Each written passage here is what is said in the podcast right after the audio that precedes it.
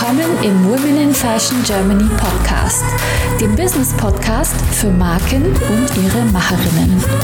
Von mir, Sibel Rozart und mit spannenden Talkshow-Gästen. Heute zu Gast Serena Goldenbaum. Liebe Serena, schön, dass du dir die Zeit nimmst. Hallo. Sehr gerne.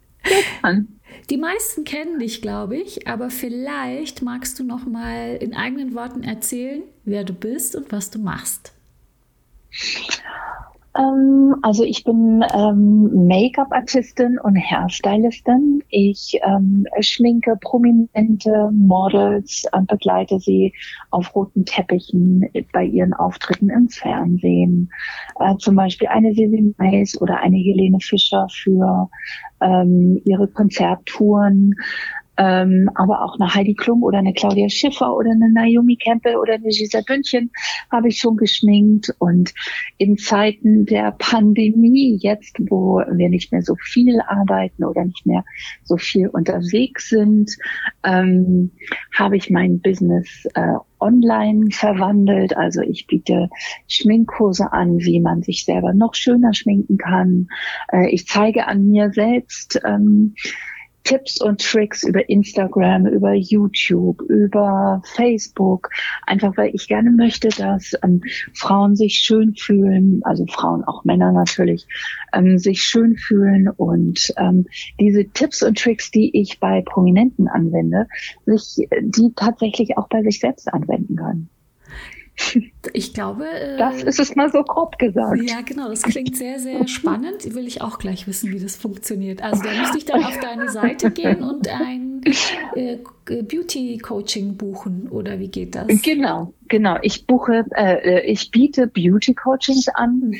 ähm, online im Moment ähm, solange wir ja so ein Berufsverbot haben mhm. als ähm, Friseure und Make-up-Artisten, äh, mache ich das über Zoom oder ich habe auch einen äh, Online-Kurs äh, zusammengestellt, also mit einem mit einem Team zusammen, nicht nur über Make-up, ich habe auch über Styling, über ähm, unterschiedlichste Bereiche und mir geht's immer um das Empowerment. Also wenn jemand sagt, oh, ich mag mich nicht so, wie ich, wie ich bin oder wie kann ich mich noch wohler mit mir selbst fühlen, dann bin ich immer total äh, motiviert und sage, komm, ich zeig dir, wie schön du bist und wie du das auch tatsächlich umsetzen kannst. Also weil ähm, ich habe da ganz viel geforscht und äh, nachgefragt und gebohrt, ähm, warum das so ist. Und ähm, viele wissen tatsächlich gar nicht, wie das geht wie man sich schöner fühlen kann oder schöner stylen kann oder sich nach seinem Figurtyp kleiden kann, so dass man sich mit sich und mit der Figur, die man hat, wohlfühlt. Und das hat mich motiviert. Da habe ich gesagt, okay, dann zeige ich es euch. Und kommen da die Frauen eher und sagen, kannst du mich schminken wie Beispiel Kim Kardashian oder sagen die eher, äh, wie sehe ich denn beim nächsten Zoom-Call besonders gut aus in der Kamera? Äh, also zum Glück das Zweitere. Also die meisten, natürlich gibt es auch immer wieder Leute, die sagen, ach, wie kann das sein, dass die ganzen Prominenten so volles Haar haben? Kannst du das bei mir auch machen? Mhm. Ähm, aber die meisten sind wirklich äh, die Frauen, die sagen, ich Gibt es da noch irgendwas, ähm, womit ich besser aussehen könnte, womit ich noch schöner aussehen könnte? Oder jetzt aktuell natürlich der Zoom-Call oder Homeoffice. Ähm, da geht es dann mehr so um Self-Care. Ähm, was mache ich eigentlich? Wie fühle ich mich schön äh, im Homeoffice? Verwahrlose ich da jetzt komplett und wasche mir nicht mehr die Haare und äh, schmink mich nicht mehr? Oder gibt es so ein paar kleine Mini-Tipps und Tricks? Ähm, oder auch zum Thema Ausstrahlung oder äh, Bühnenpräsenz, also wie, ähm, wie bekomme ich eine richtig tolle Ausstrahlung und eine Präsenz auf der Bühne. Also nicht nur über Make-up und Hairstyling, über Farben, über Klamotten, wie kann ich mein Image praktisch ähm, dahingehend optimieren, dass das mit meiner Marke oder mit dem, was ich gerne rüberbringen möchte, ähm, zusammenspielt. Und das, das bringt wirklich auch richtig Spaß. Hast du da einen Hack, den du mit, den du mit uns ähm, Inhaberinnen von Marken oder Personal Brands teilen kannst? So einen kleinen Hack, den man auch am ähm, Audio teilen kann, ohne dass man jetzt genau sieht, wovon du sprichst? Also ich finde immer bei dem äh, User oder bei dem Publikum kommt Authentizität immer am besten an. Also ich bin ganz froh, weil das ist auch das, was mich natürlich immer am meisten berührt. Aber Forschungen haben ergeben, Authentizität ist der Key, also nicht aufgesetzt und nicht irgendetwas vorspielen, sondern wirklich so sein, wie man ist. Und gerade, gerade diese Einzigartigkeit eben herauszuarbeiten und zu zeigen und dazu zu stehen, das anzunehmen und das dann wirklich mit bestimmten Beauty-Tipps und Tricks ähm, hervorzuheben und zu highlighten, ähm, dann kommt man wirklich so in sein komplett volles Potenzial rein. Und das ist natürlich so ein bisschen bei jedem unterschiedlich. Bei der einen Frau ist es der rote Lippenstift oder eine andere Frisur oder die perfekte Haarfarbe. Ähm, dass man so richtig so in sein Mojo kommt oder in sein, in seine, ja, in seine Kraft. Mhm. Würdest du auch dann da so einen Signature-Look empfehlen oder eher so Überraschungen mal so, mal so? Oder bist du auch dafür, dass du sagst, wenn ich dann meinen Signature-Style mal gefunden habe, dann stick to it oder so?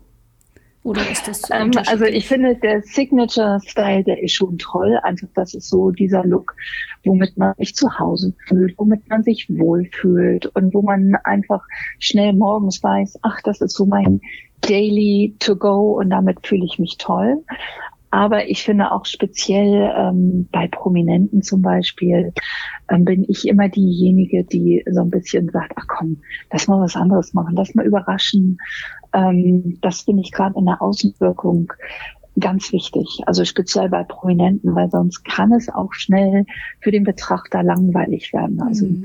ich bin diejenige, ich arbeite zum Beispiel schon seit 15 Jahren mit äh, Mais zusammen und ihr beide lachen immer, wenn ich immer sage, ach komm, lass noch mal, lass noch mal was anderes machen, ähm, weil man sich selber dann auch noch mal frisch und neu fühlt.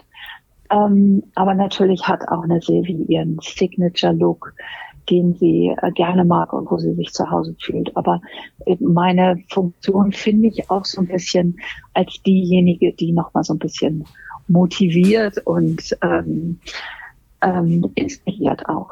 Ich denke, das ist auch nochmal ein Unterschied äh, bei den Promis oder bei Silvi zum Beispiel, ähm, weil sie eben so viel in der äh, Öffentlichkeit steht. Und wenn man dann so, so viel mhm. und so häufig vor der Kamera ist, klar, dann wird es wahrscheinlich langweilig, wenn die Person immer gleich aussieht. Man will ja schon wissen, was trägt sie, wie sieht sie aus, wie hat sie die Frisur, genau. Ja, genau. Und das ist dann doch, glaube ich, auch ganz schön. Und wenn wenn man da auch so ein bisschen äh, am Style sich was abgucken kann oder wie ist sie jetzt heute wieder geschminkt. Doch, finde ich eigentlich auch eher schön. Absolut. Aber so für, für alle anderen oder ich kann nur von mir ausgehen, ich bin so pragmatisch, was das angeht. Wenn ich dann mal was habe, was ich kann, dann, dann bleibe ich dran kleben.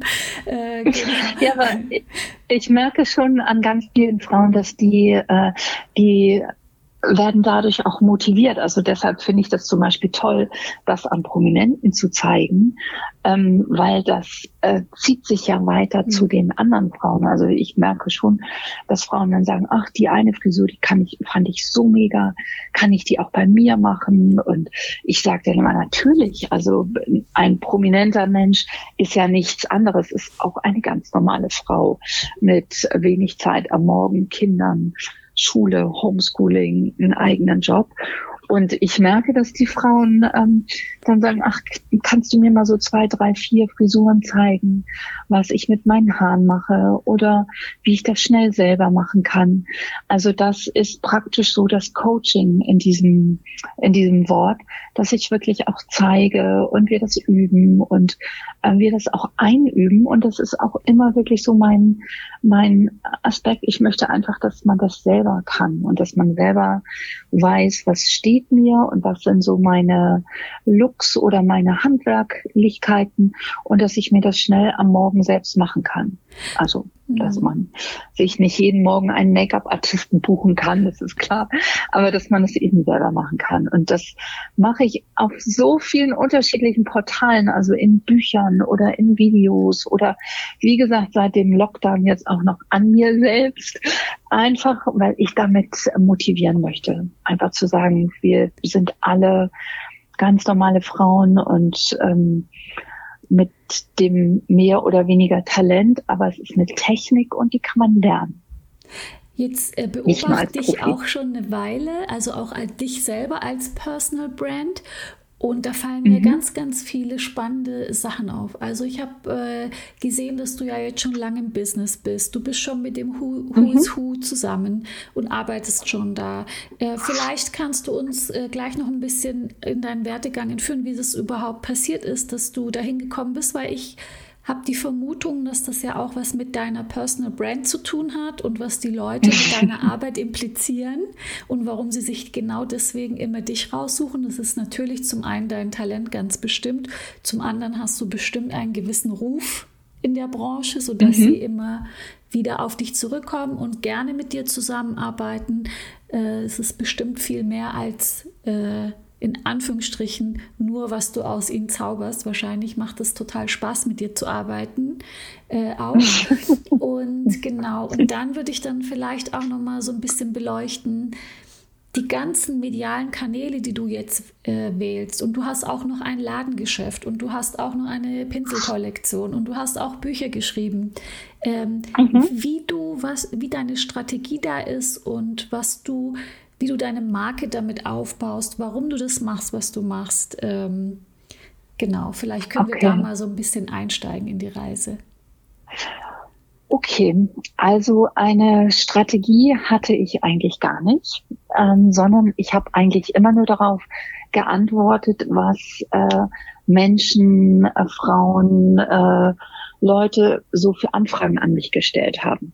Also nur zu meiner Geschichte. Ich bin in einem Travestie-Kabarett hier in Hamburg aufgewachsen. Mein Vater betreibt ein Travestie oder jetzt würde man sagen Drag Queen Kabarett hier in Hamburg auf der Reeperbahn. Gibt's das noch? Ich bin also damit mhm, das Pulverfass. Oh, super. Mhm. Ähm, ich bin also damit aufgewachsen, dass äh, ein Mann praktisch in diesen Laden kam und als Frau auf die Bühne gegangen ist. Und das fand ich mega spannend, weil ich diese Verwandlung, diese Tipps, diese Tricks, diese Frisuren, die Perücken, die Klamotten, diese Wirkung des Menschen und diese Veränderung damit, das fand ich erstaunlich. Dass man sich also mit, mit bestimmten Techniken als Person verändern kann, verwandeln kann und auch die Ausstrahlung oder das, was man auf der Bühne darstellen möchte, verändern kann. Und ich saß ja. total. Also ich saß da immer und habe mir das angeguckt und habe gedacht, wow, bisschen too much so für das normale Leben der Frauen in der Welt, in der ich so dann mit meiner Mutter gelebt habe. Ähm, aber ich habe immer gedacht, warum nutzen Frauen diese Techniken gar nicht so? Oder warum gibt es so viele Frauen, die dann sagen, ach, ich weiß gar nicht, wie das geht, ich weiß gar nicht, was ich anziehen soll, ach, ich weiß auch gar nicht, was ich mit meinen Haaren mache. Und diese Verbindung fand ich irgendwie interessant, dass ich gedacht habe, guck mal, diese Männer müssen das ja auch mal irgendwo gelernt haben.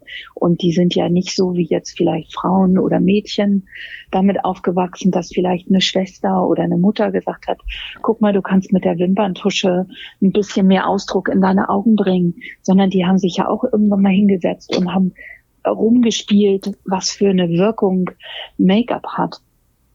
Und das war vielleicht noch viel schwieriger, weil da kommt natürlich noch ein Bartwuchs dazu.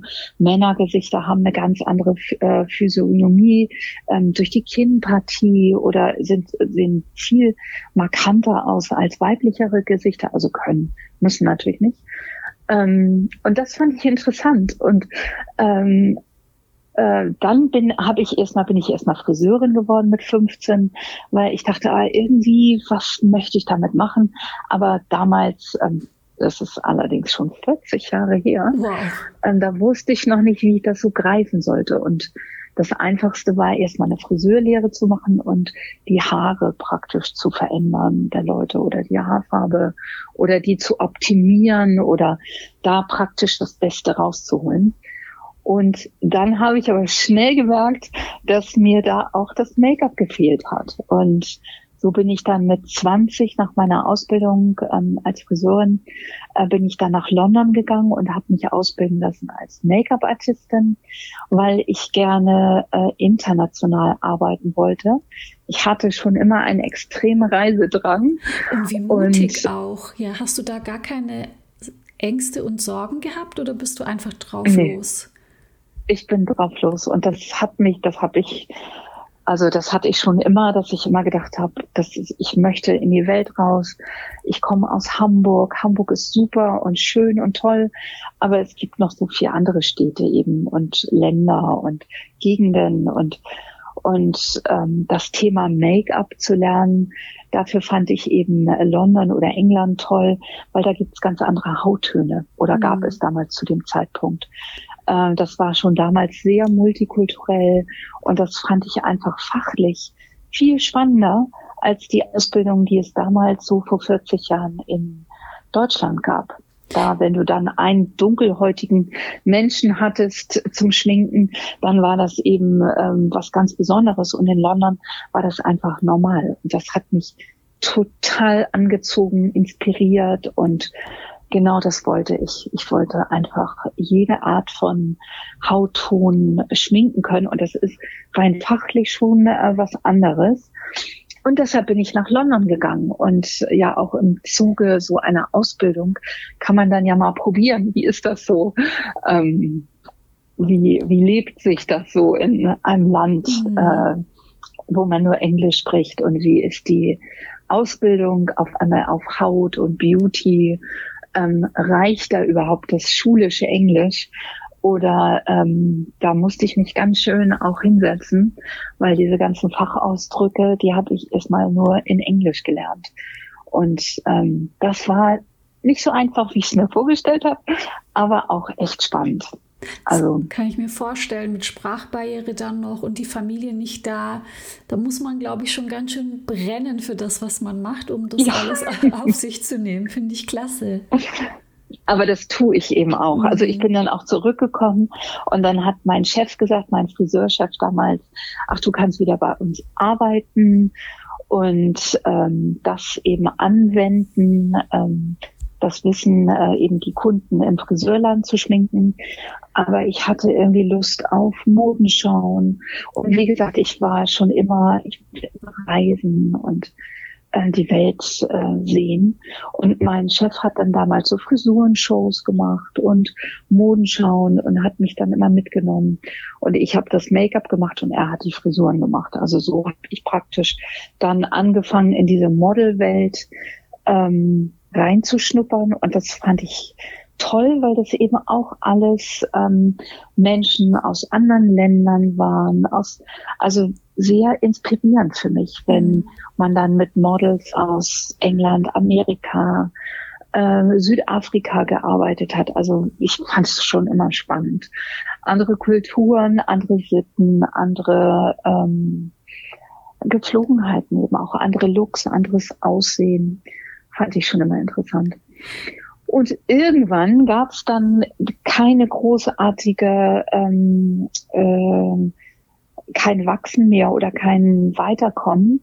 Und ähm, irgendjemand sagte dann zu mir, ja, da musst du wohl selber mal ins Ausland gehen und dich beweisen, ähm, ob du das kannst, ähm, damit du so den nächsten Schritt eben eigenständig äh, als Hair and Make-up Artist in der Branche dich zu etablieren. Da musst du einfach mal ins Ausland gehen und dich da beweisen, bevor du so vom Assistenten zum äh, anerkannten Make-up Artisten aufsteigen kannst. Und wie war die Reise? Das ist bestimmt auch nicht einfach und ich weiß nicht, ob da auch manchmal Glück und Zufall eine Rolle spielt oder äh, wie stark äh, konntest du das selber beeinflussen, weil du hast ja von null angefangen, jemand, der keinen Namen hat, mhm. den man nicht kennt, der wahrscheinlich vor Ort keine Kontakte hatte im Ausland. Ähm, ja, genau. Da muss man ja schon äh, netzwerkerische Fähigkeiten haben, um da irgendwie Fuß zu fassen. Ja, und das gab es damals noch gar nicht so. Also das mhm. ist 30, 40 Jahre her.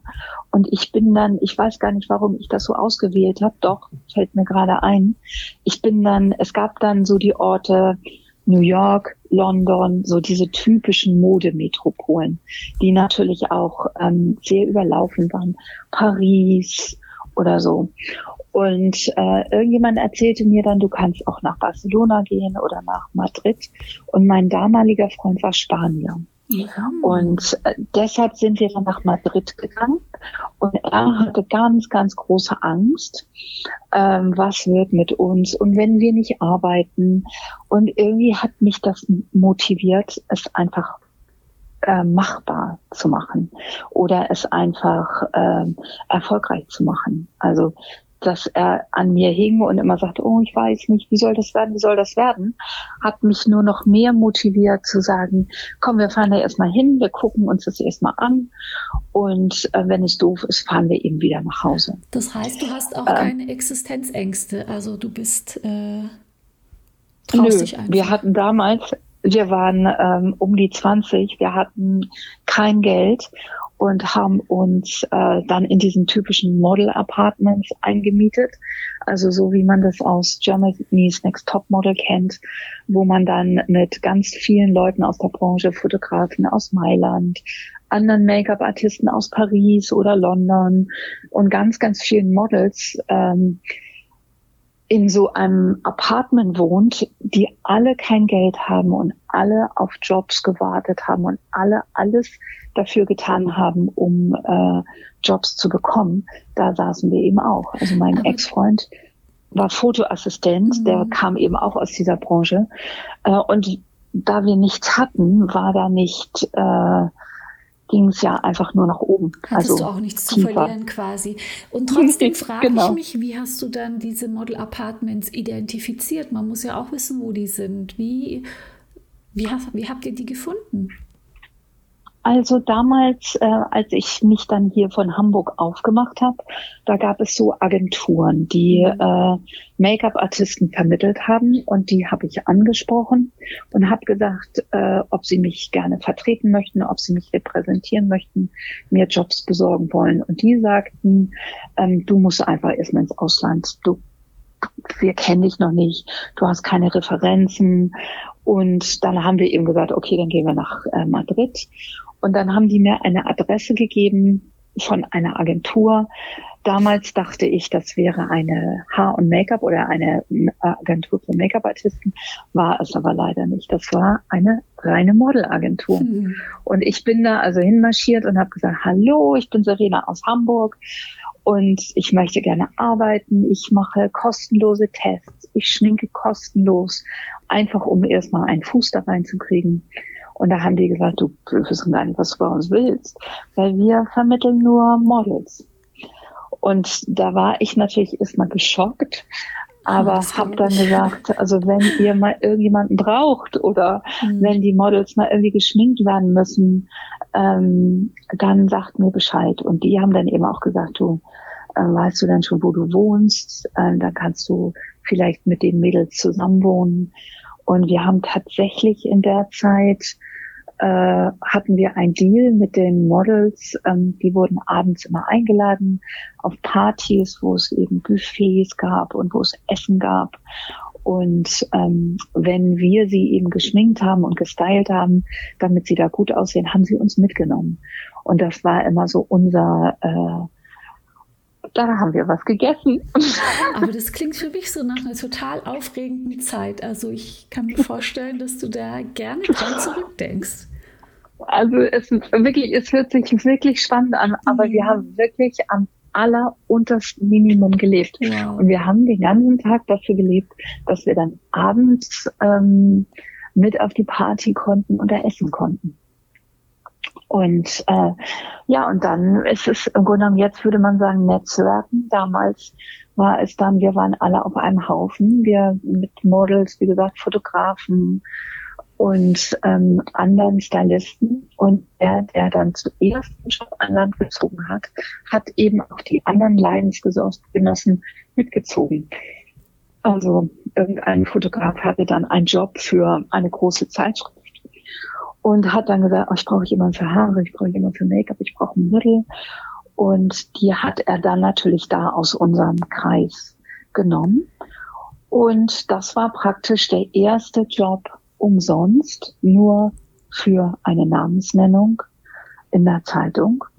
Ähm, woraufhin aber wieder andere Leute hier, äh, Agenturen hier in Hamburg, darauf reagiert haben und gesagt haben, oh, wir haben gehört, du bist ganz erfolgreich in Madrid und du machst schon Dinge und dein Name wird schon genannt und veröffentlicht und wenn du zurückkommst, dann melde dich doch mal, wir würden dich gerne vermitteln und dies in unsere Agentur aufnehmen.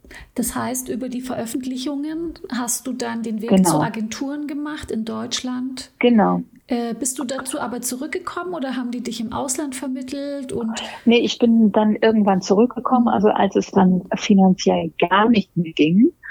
Ähm, bin ich zurückgefahren und, äh, und man muss da auch sagen, selbst wenn man dann so kleine Jobs macht, das dauert ja immer so drei Monate, bis der Kunde dann bezahlt.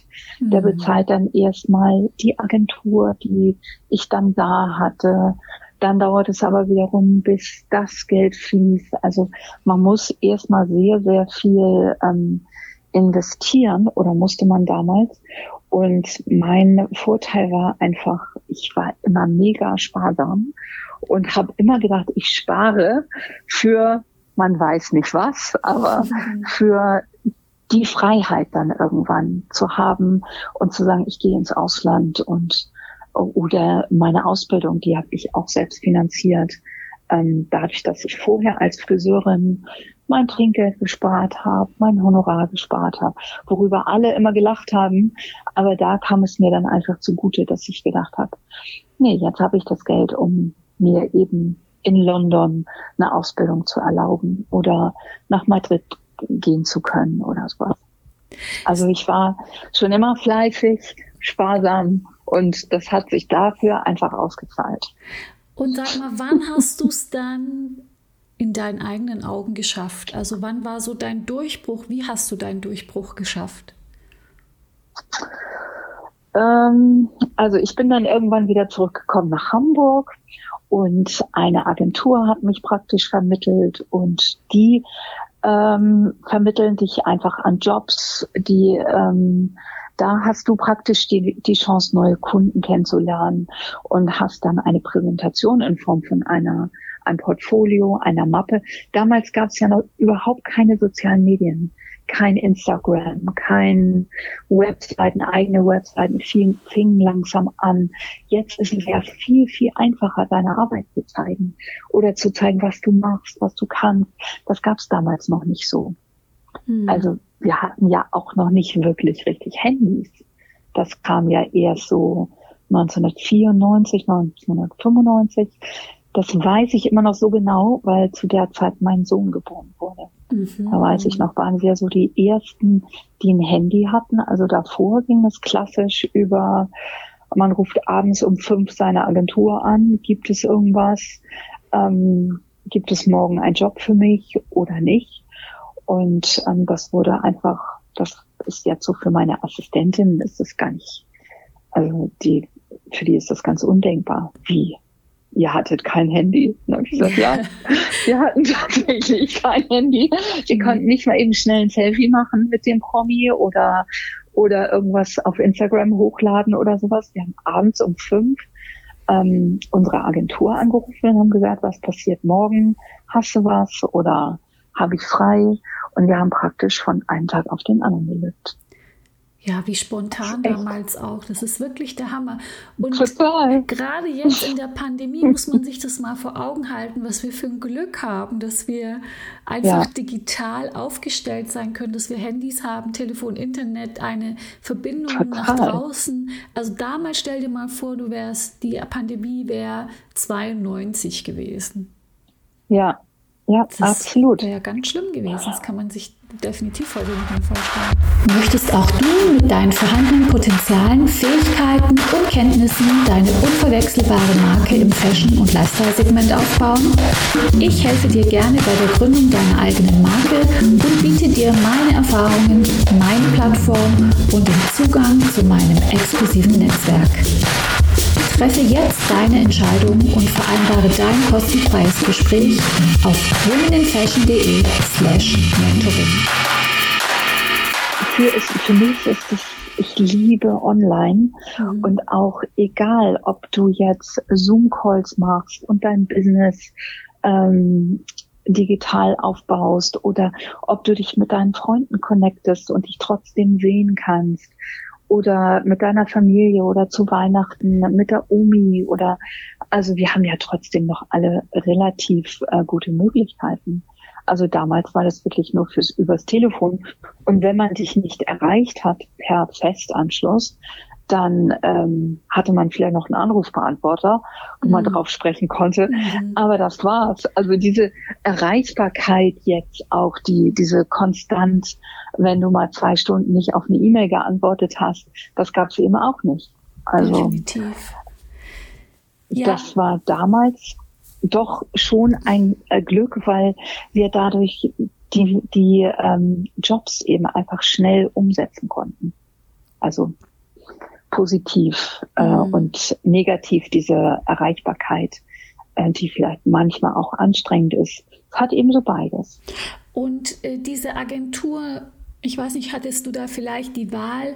Äh, konntest du da schon sehen, dass diese Agenturen mehr mit Promis arbeiten? Ist das gesetzt oder Nö. Wie, wie hat sich das also entwickelt? Also, oder hattest du immer die gleichen, gleiche Agentur? Gibt es da auch ein Next Level? Wie hast du da dein, dein Markenkern aufgebaut mein Weg. oder dein Weg?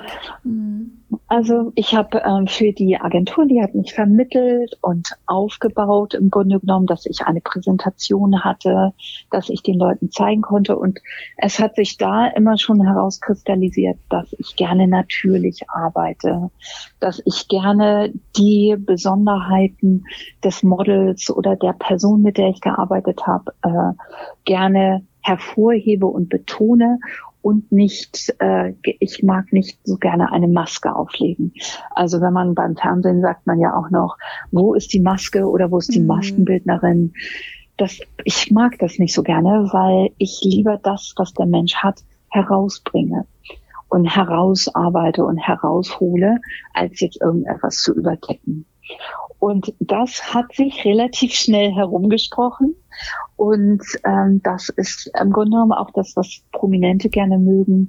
Die möchten eben nicht äh, ähm, etwas aufgesetzt bekommen, sondern ihre eigene Persönlichkeit herausgearbeitet haben.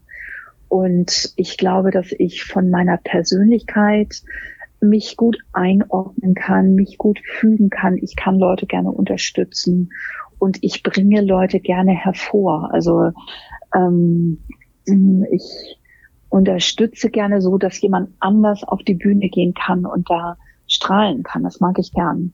Also ich muss mich nicht in den Vordergrund drängen oder ich muss nicht selber im Rampenlicht stehen. Und das ist eine gute Qualität, wenn man gerne mit sehr bekannten Menschen arbeitet, mhm. weil ähm, die natürlich selber im Rampenlicht stehen.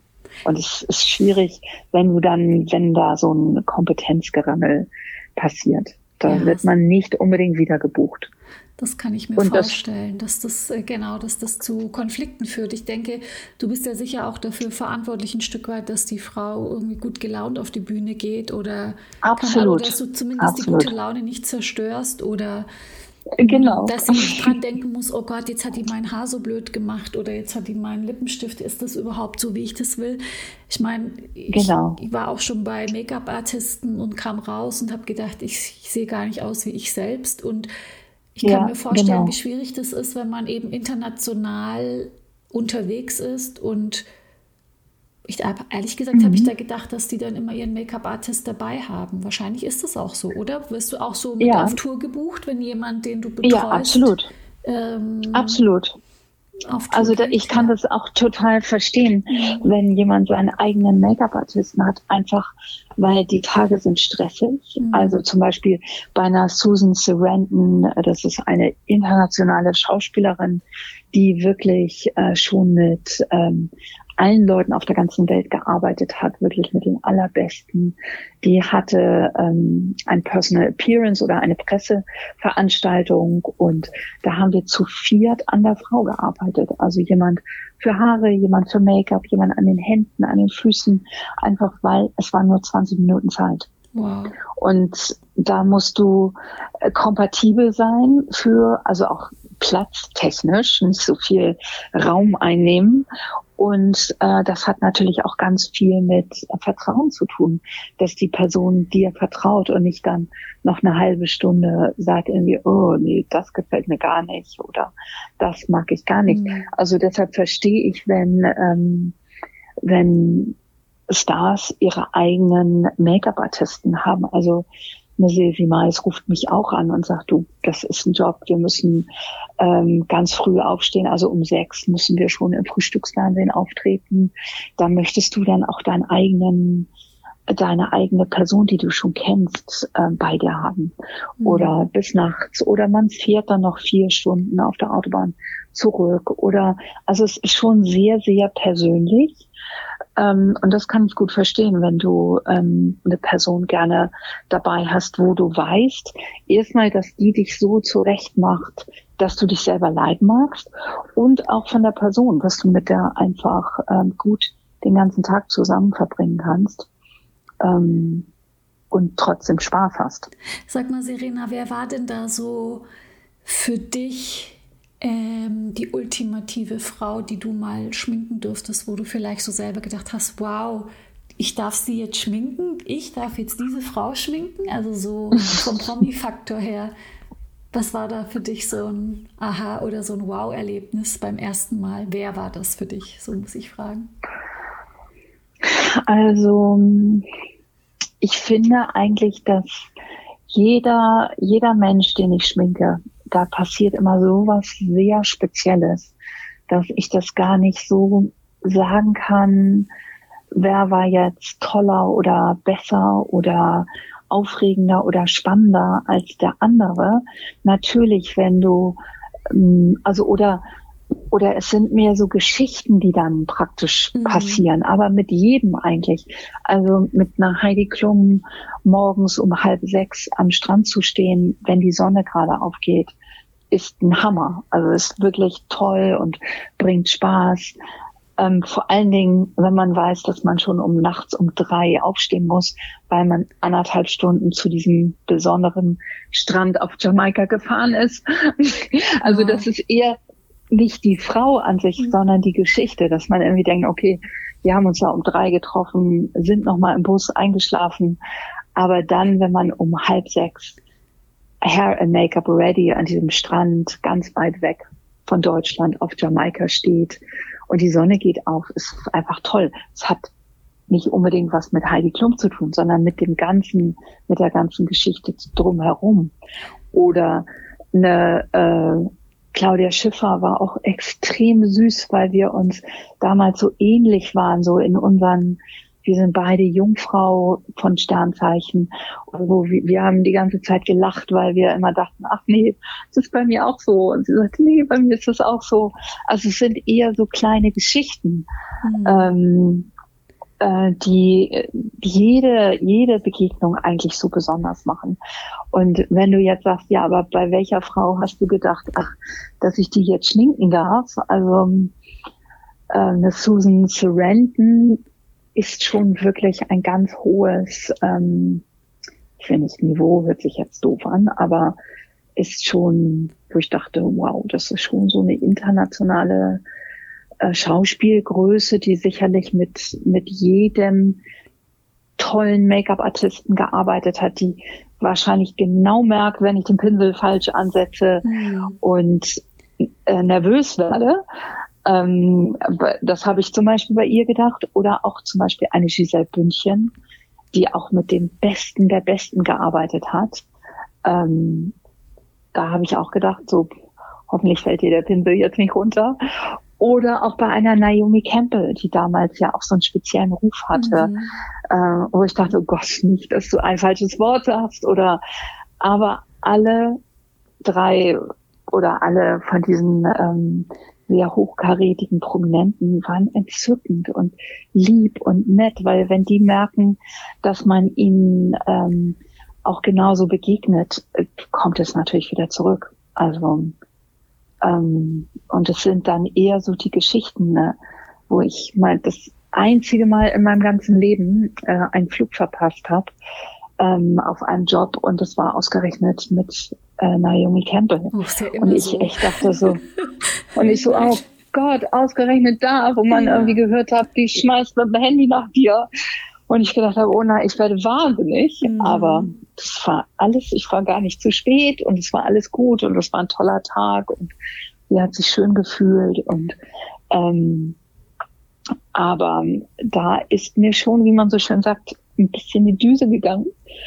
Aber ähm, sonst äh, sehe ich da jeden eigentlich als, also auch jede ganz normale Frau oder ähm, Mutter von vier Kindern, die ein paar Tipps haben möchte oder Mutter von einem Kind, äh, die einfach sich schöner fühlen möchte, äh, genauso spannend wie jetzt so einen internationalen Star. Ich denke dann bloß einfach nur, wow, die hat wirklich schon alles gesehen, alles im Gesicht gehabt, alles in den Haaren gehabt, mit den ähm, äh, besten Leuten wahrscheinlich international gearbeitet. Hoffentlich mache ich das jetzt genauso gut. ja, das glaube ich dir. Ähm, sag mal, Serena, jetzt äh, stelle ich mir deinen Job total Jetset und auch ausgebucht, zeitlich äh, voll ausgebucht vor. Und trotzdem mhm. hast du ja irgendwann dich entschieden, ein Ladengeschäft, vielleicht hattest du es auch vorher schon, in Hamburg zu eröffnen und dann hast du einen Online-Auftritt. Ähm, mhm. Ich glaube, in deinem Ladengeschäft schminkst du oder kann man auch als Autonormalverbraucherin bei dir Termine genau. buchen? Wie kriegst du das alles genau. unter einen Hut? Ich meine, ich habe jetzt gedacht, dass du trotz Pandemie äh, ziemlich beschäftigt bist, weil ich gesehen habe, dass du auch äh, eine Serie gemacht hast, gerade kürzlich. Und im Fernsehen braucht mhm. man ja sowieso trotz allem Haar und Make-up. Also die Fernsehen geht ja weiter, Absolut. Show must go on. Ähm, ja. wie, wie machst du das oder mit welchem Gedanken machst du das alles? Wie kriegst du das hin? Also der Gedanke ist eigentlich, ähm, wie gesagt, ich war viel unterwegs mit den ähm, Models und Celebrities mhm. und dann kamen ganz viele normale Frauen und zwar eigentlich dadurch, dass ich dann hier in Hamburg so für die Brigitte Zeitschrift oder für verschiedene Zeitschriften so Umstylings gemacht habe. Und diese Frauen, die haben dann gesagt, ach ja, deine, deine Tipps, das ist ja nur was für tolle, junge, hübsche Models, aber doch nicht für mich als ganz normale Frau. Und das hat mich eigentlich sehr betroffen gemacht und auch sehr traurig, weil ich dachte, nein, das ist natürlich kein nur ein Tipp oder ein Trick für ähm, die Leute, die vielleicht sowieso schon mit äh, symmetrischen Gesichtszügen gesegnet sind oder tollen Haaren oder so, äh, sondern natürlich für jedermann. Und ich habe dann das Buch A Beauty for You geschrieben, wo ich äh, geschrieben habe, dass es eben nicht darum geht, jetzt besonders schön zu sein oder besonders gleichmäßige Gesichtszüge zu haben, sondern es geht um die Ausstrahlung. Und wie kann ich diese Ausstrahlung praktisch wieder herausarbeiten, wenn ich das gar nicht mehr so empfinde? So habe ich diese Frauen damals empfunden, die dann sagten, ach, lass man, du mit deiner Wimperntusche, ich bin ja schon 30 plus oder 40 plus oder 50 plus, bei mir bringt das ja gar nichts mehr. Das ist nur was für die anderen. Und das hatte mich dann eben bewogen, dieses Buch zu schreiben und zu sagen, ähm, nein, das ist für jeden und für alle und es kommt nicht auf jünger, schlanker, schöner drauf an, sondern auf die Ausstrahlung. Also auch diese großen Stars arbeiten mit der Ausstrahlung und nur der Unterschied ist, dass die eben genau wissen, wie sie bestimmte Dinge in den Vordergrund bringen. Zum Beispiel eine Cindy Crawford hat auch eine schmale Taille und Hüften, was damals ja ähm, hatte man am liebsten so schmale Hüften wie möglich. Aber eine Cindy Crawford hat gelernt, wie sie sich dann im Foto praktisch so positioniert, dass das, was der Kunde oder die Klamotten oder die Mode, die man darstellt, eben äh, am besten repräsentiert. Und dann habe ich gesagt, das sind ganz viele Tipps und Tricks, die man lernen kann dahinter und das kannst du auch. Und dann habe ich eben dieses Buch verfasst, Beauty for You, im ähm, Random House Verlag, im Südwest Verlag beim Random House.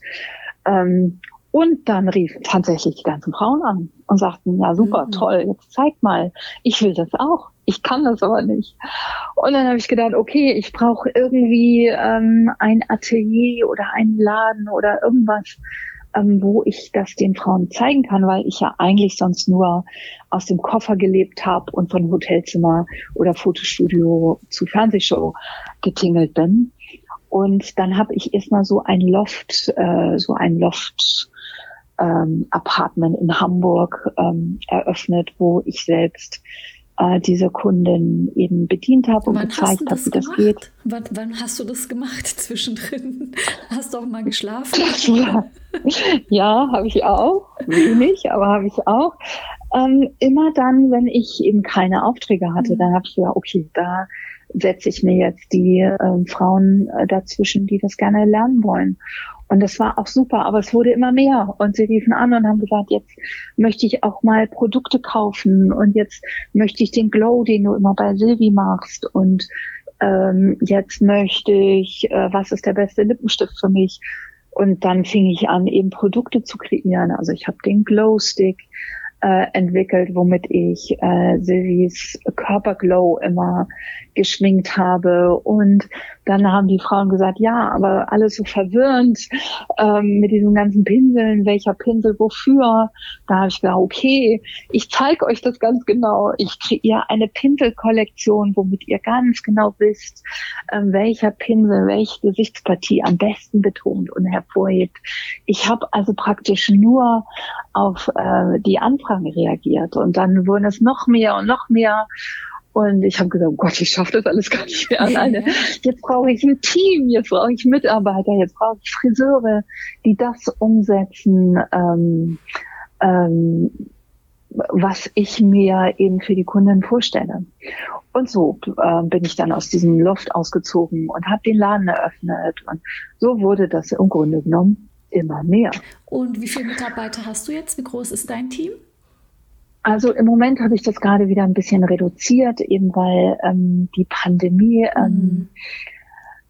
einfach so stark war und man ja auch immer noch nicht weiß, wie es weitergeht. Jetzt habe ich das gerade wieder alles so ein bisschen reduzierter, aber ich hatte einen Friseur, ich hatte, nee, ich hatte einen Friseur, einen Mann, eine Frau, ähm, äh, drei Make-up-Artisten, die ich auch alle ausgebildet habe und ähm, aber wie gesagt, ich habe jetzt erst noch mal ein bisschen reduziert und ähm, bin noch dabei, meine Konzepte so ein bisschen äh, umzugestalten. Einfach weil diese Zeit eben eine große Herausforderung ist für jeden Unternehmer eben mhm. auch. Also gerade auch für Handwerker ist es wirklich Friseure, Kosmetiker, ähm, wenn dein Laden dann so schließen muss, ähm, das ist natürlich ein, echt schwierig. Auf jeden Fall. Ähm, ich möchte noch auf das äh, TV-Format zu sprechen kommen, ganz schön Berlin. Ähm, worum geht es denn da und wie kam es dazu? Ähm, das war auch eine ganz tolle Anfrage, auch äh, in dieser Pandemiezeit. Also das war auch ein, äh, ja, es war einfach toll. Also weil ich auch Berlin noch mal ganz anders entdeckt habe. Also als Hamburgerin, ähm, ja, ich habe Berlin auch noch mal anders entdeckt und finde es wirklich jetzt auch sehr schön. Äh, es war eine queere Produktion, also das heißt, äh, alle Teammitglieder ähm, waren äh, sehr offen, also sehr entweder schwul, lesbisch, äh, divers. Äh, und das Wichtige an diesem Format war auch, dass das wirklich so kommuniziert wurde.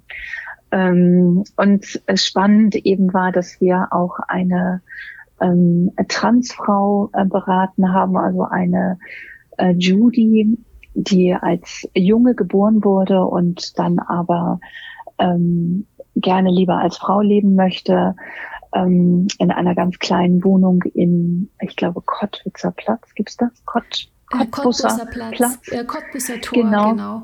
Cottbusser Tor, genau. Mhm.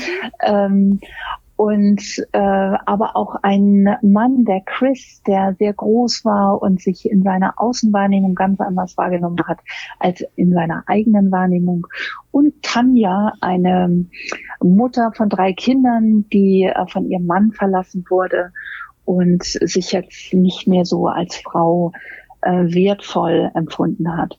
Und äh, ich hatte zwei ganz tolle Coaches an meiner Seite, einmal der Chris Glass und einmal Fabian Hart, der für die Mode zuständig war und Chris Glass für das Interior und ich für Hair and Make-up. Und wir sind eben zu den Personen gefahren. Und Chris hat also die Räume umgestaltet und ähm, Fabian die Mode und das Styling und ich Hair and Make-up. Und das hat nicht nur Spaß gebracht, sondern es hat so uns so erfüllt, eben diese Menschen zu sehen, wie die sich wieder äh, anders im Spiegel betrachten konnten, wie die aufgelebt sind, wie glücklich die waren.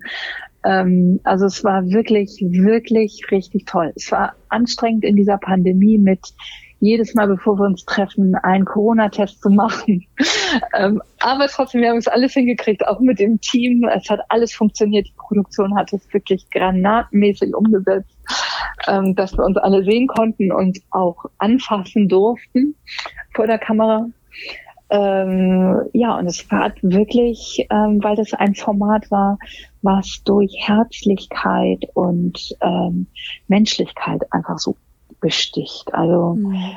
und Nähe einfach. Wir durften den Leuten wirklich sehr nahe kommen. Es war nicht einfach nur fürs Fernsehen eine Show, sondern wirklich, ähm, ich durfte wirklich Coaching-Sachen äh, zeigen, ähm, ge gerade bei dieser Tanja, bei der Mutter von den drei Kindern, äh, wenn es so um Wert, um das Bedürfnis, äh, wie viel Wert gebe ich mir selbst einfach äh, ging oder auch Chris, ähm, ein Mann, der eben zwei Meter groß ist und der sich immer anders empfunden hat, als äh, er praktisch tatsächlich von uns, von der Außenwelt äh, empfunden wird. Es hat einfach, war einfach toll. Es war sehr erfüllt und schön. Wo kann man und ich habe diese Folie. Wo kann man das sehen? Ähm, das gibt es in der ARD Mediathek. Mhm. Das ist auch sehr spannend, weil das kann man dann eben in der Mediathek äh, zu jedem Zeitpunkt sich angucken. Ganz schön Berlin heißt das. Und äh, wurde für den RBB produziert. Super. Ähm, Serena, ich habe äh, noch zwei, zwei, drei Abschlussfragen für dich. Und zwar, mhm. ähm, was war für dich in deiner Karriere die allergrößte Herausforderung? persönlich? Die allergrößte Herausforderung. Ähm, Mitarbeiter zu haben, muss ich ganz ehrlich sagen. Ja.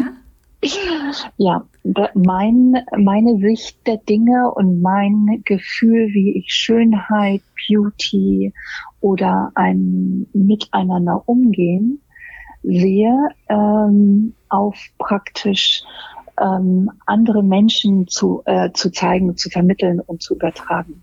Mhm. Dass, dass die Mitarbeiter das praktisch in meinem Sinne ausführen. Das war tatsächlich eine kleine Herausforderung. Wie gehst du mit der Herausforderung um, so dass das für dich passend oder wie machst du es für dich äh, okay? Ähm, äh, es immer wieder zu kommunizieren und zu erklären und auch die Beweggründe ähm, darzustellen. Das habe ich schon immer auch mit meinem Kind gemacht. Ich finde immer, dass man es verstehen kann, dass man, dass man weiß, woher kommt derjenige, warum ist dem das wichtig und worum geht es eigentlich, dass, dass man es einfach versteht. Mhm. Und dann äh, finde ich, ist man einfach offener und kann sagen, ah ja, okay, sie möchte das gerne aus dem und dem Grunde, ist ihr das wichtig. Und dann kann man eben entscheiden, möchte ich das auch oder möchte ich das nicht. Aber ich finde, dass ähm, Kommunikation und das Verstehen, äh, warum jemand etwas macht äh, und aus welchem Beweggrund, das finde ich super wichtig. Eigentlich in allem. Ja, das ist so. Weil jeder hat ja unterschiedliche Beweggründe. Das ist jeder so. hat unterschiedliche mhm. Werte und da darf man nicht von sich selbst ausgehen, sondern muss erstmal gucken, ähm, was möchte der andere eigentlich. Kommen wir zu den Erfolgen. Was war so für dich der größte Erfolg in deiner Karriere, ähm, wo du so vielleicht Luftsprünge gemacht hast, wo du ganz happy warst? Äh, was war das für dich? Hm, das hört sich jetzt vielleicht auch sehr abgedroschen an, aber ich bin immer glücklich, wenn ich, ähm, wenn ich Make-up und Haare machen darf. Dann vergesse ich alles drumherum, egal bei wem ich das mache. Also wenn ich jetzt so Meilensteine setzen darf, dann fällt mir das immer erst in dem Moment ein, wenn ich äh, auf Instagram oder bei LinkedIn oder bei Clubhouse aufschreiben soll oder bei Xing, was ich alles schon gemacht habe, dann denke ich so, okay, wow, du hast schon das gemacht und du hast schon Buch geschrieben und du hast schon dies gemacht. Okay, dann fällt mir das immer ein. Ähm, aber eigentlich ist es der Moment, eigentlich, wenn ich schminken kann, wenn ich ein Gesicht vor meiner Nase habe und ähm, da etwas rausholen darf. Das würde ich gerne als mein Meilenstein jeden Tag wieder. Also selbst wenn ich mit meiner, mit einer Helene Fischer drei Monate auf Tour bin, ich hab, sehe das jeden Tag dieses Gesicht neu. Und jeden Tag denke ich, okay, was hole ich heute raus? Wie ist die Haut heute? Wie ist der Ausdruck heute? Ähm, aber du möchtest wahrscheinlich eher so Meilensteine hören. Ähm ich höre das, ich, so wie du es empfindest. Also es soll ja auch, das Interview soll ja auch authentisch sein. Das gehört ja dazu. Und ich finde es grandios, ja. wie du uns in deine Welt entführst und wie du, ähm, wie du auch transportierst, wie dein Job für dich eigentlich so eine Berufung ist. Von Anfang an bist du ja, da total. Deinem, deinem Wunsch gefolgt und deinem Traum gefolgt und das finde ich super respektabel, bist Risiken eingegangen, bist, hast am Existenzminimum gelebt, hast dich hochgearbeitet. Ähm, mhm. Was gibt Schöneres? Also wenn du dich mal Total, so, absolut. Äh, zurückblickst, so wie du es gerade eben gesagt hast, und das habe ich auch schon gemacht, Buch, TV, alles erledigt, Haken dran und immer noch schmieg ja, ich am liebsten. Also irgendwie so. Genau. Und das vergesse ich tatsächlich immer, weil ich dann in dem Moment immer so darin aufgehe ja. und auch so mit dieser Person bin. Also mir sagte letztens eine Person, fand ich auch ganz süß, da sagte sie, du, wenn du mich anguckst, habe ich das Gefühl, du bist verliebt in mich. und dann habe ich gesagt, ja, jetzt nicht so direkt in dich persönlich, nicht, äh, sondern in die Art, in mhm. die, in, in äh, in die Art, dieses, das Make-up oder das Gesicht oder mit dem Make-up ähm, das Gesicht äh, zu betonen. Das, ja, das ist tatsächlich eine richtige Liebe und eine richtige Leidenschaft. Und egal wo. Also wie gesagt, ob das eine Helene Fischer on Tour ist, in irgendeinem Stadion, äh, oder ob das äh, eine Frau ist, die hier an meinem Tisch sitzt oder ähm, eine Schauspielerin aus New York oder sowas. Es ist wirklich, ähm, ist mir da tatsächlich egal. Letzte Frage. Hast du für unsere Zuhörerinnen noch einen Tipp?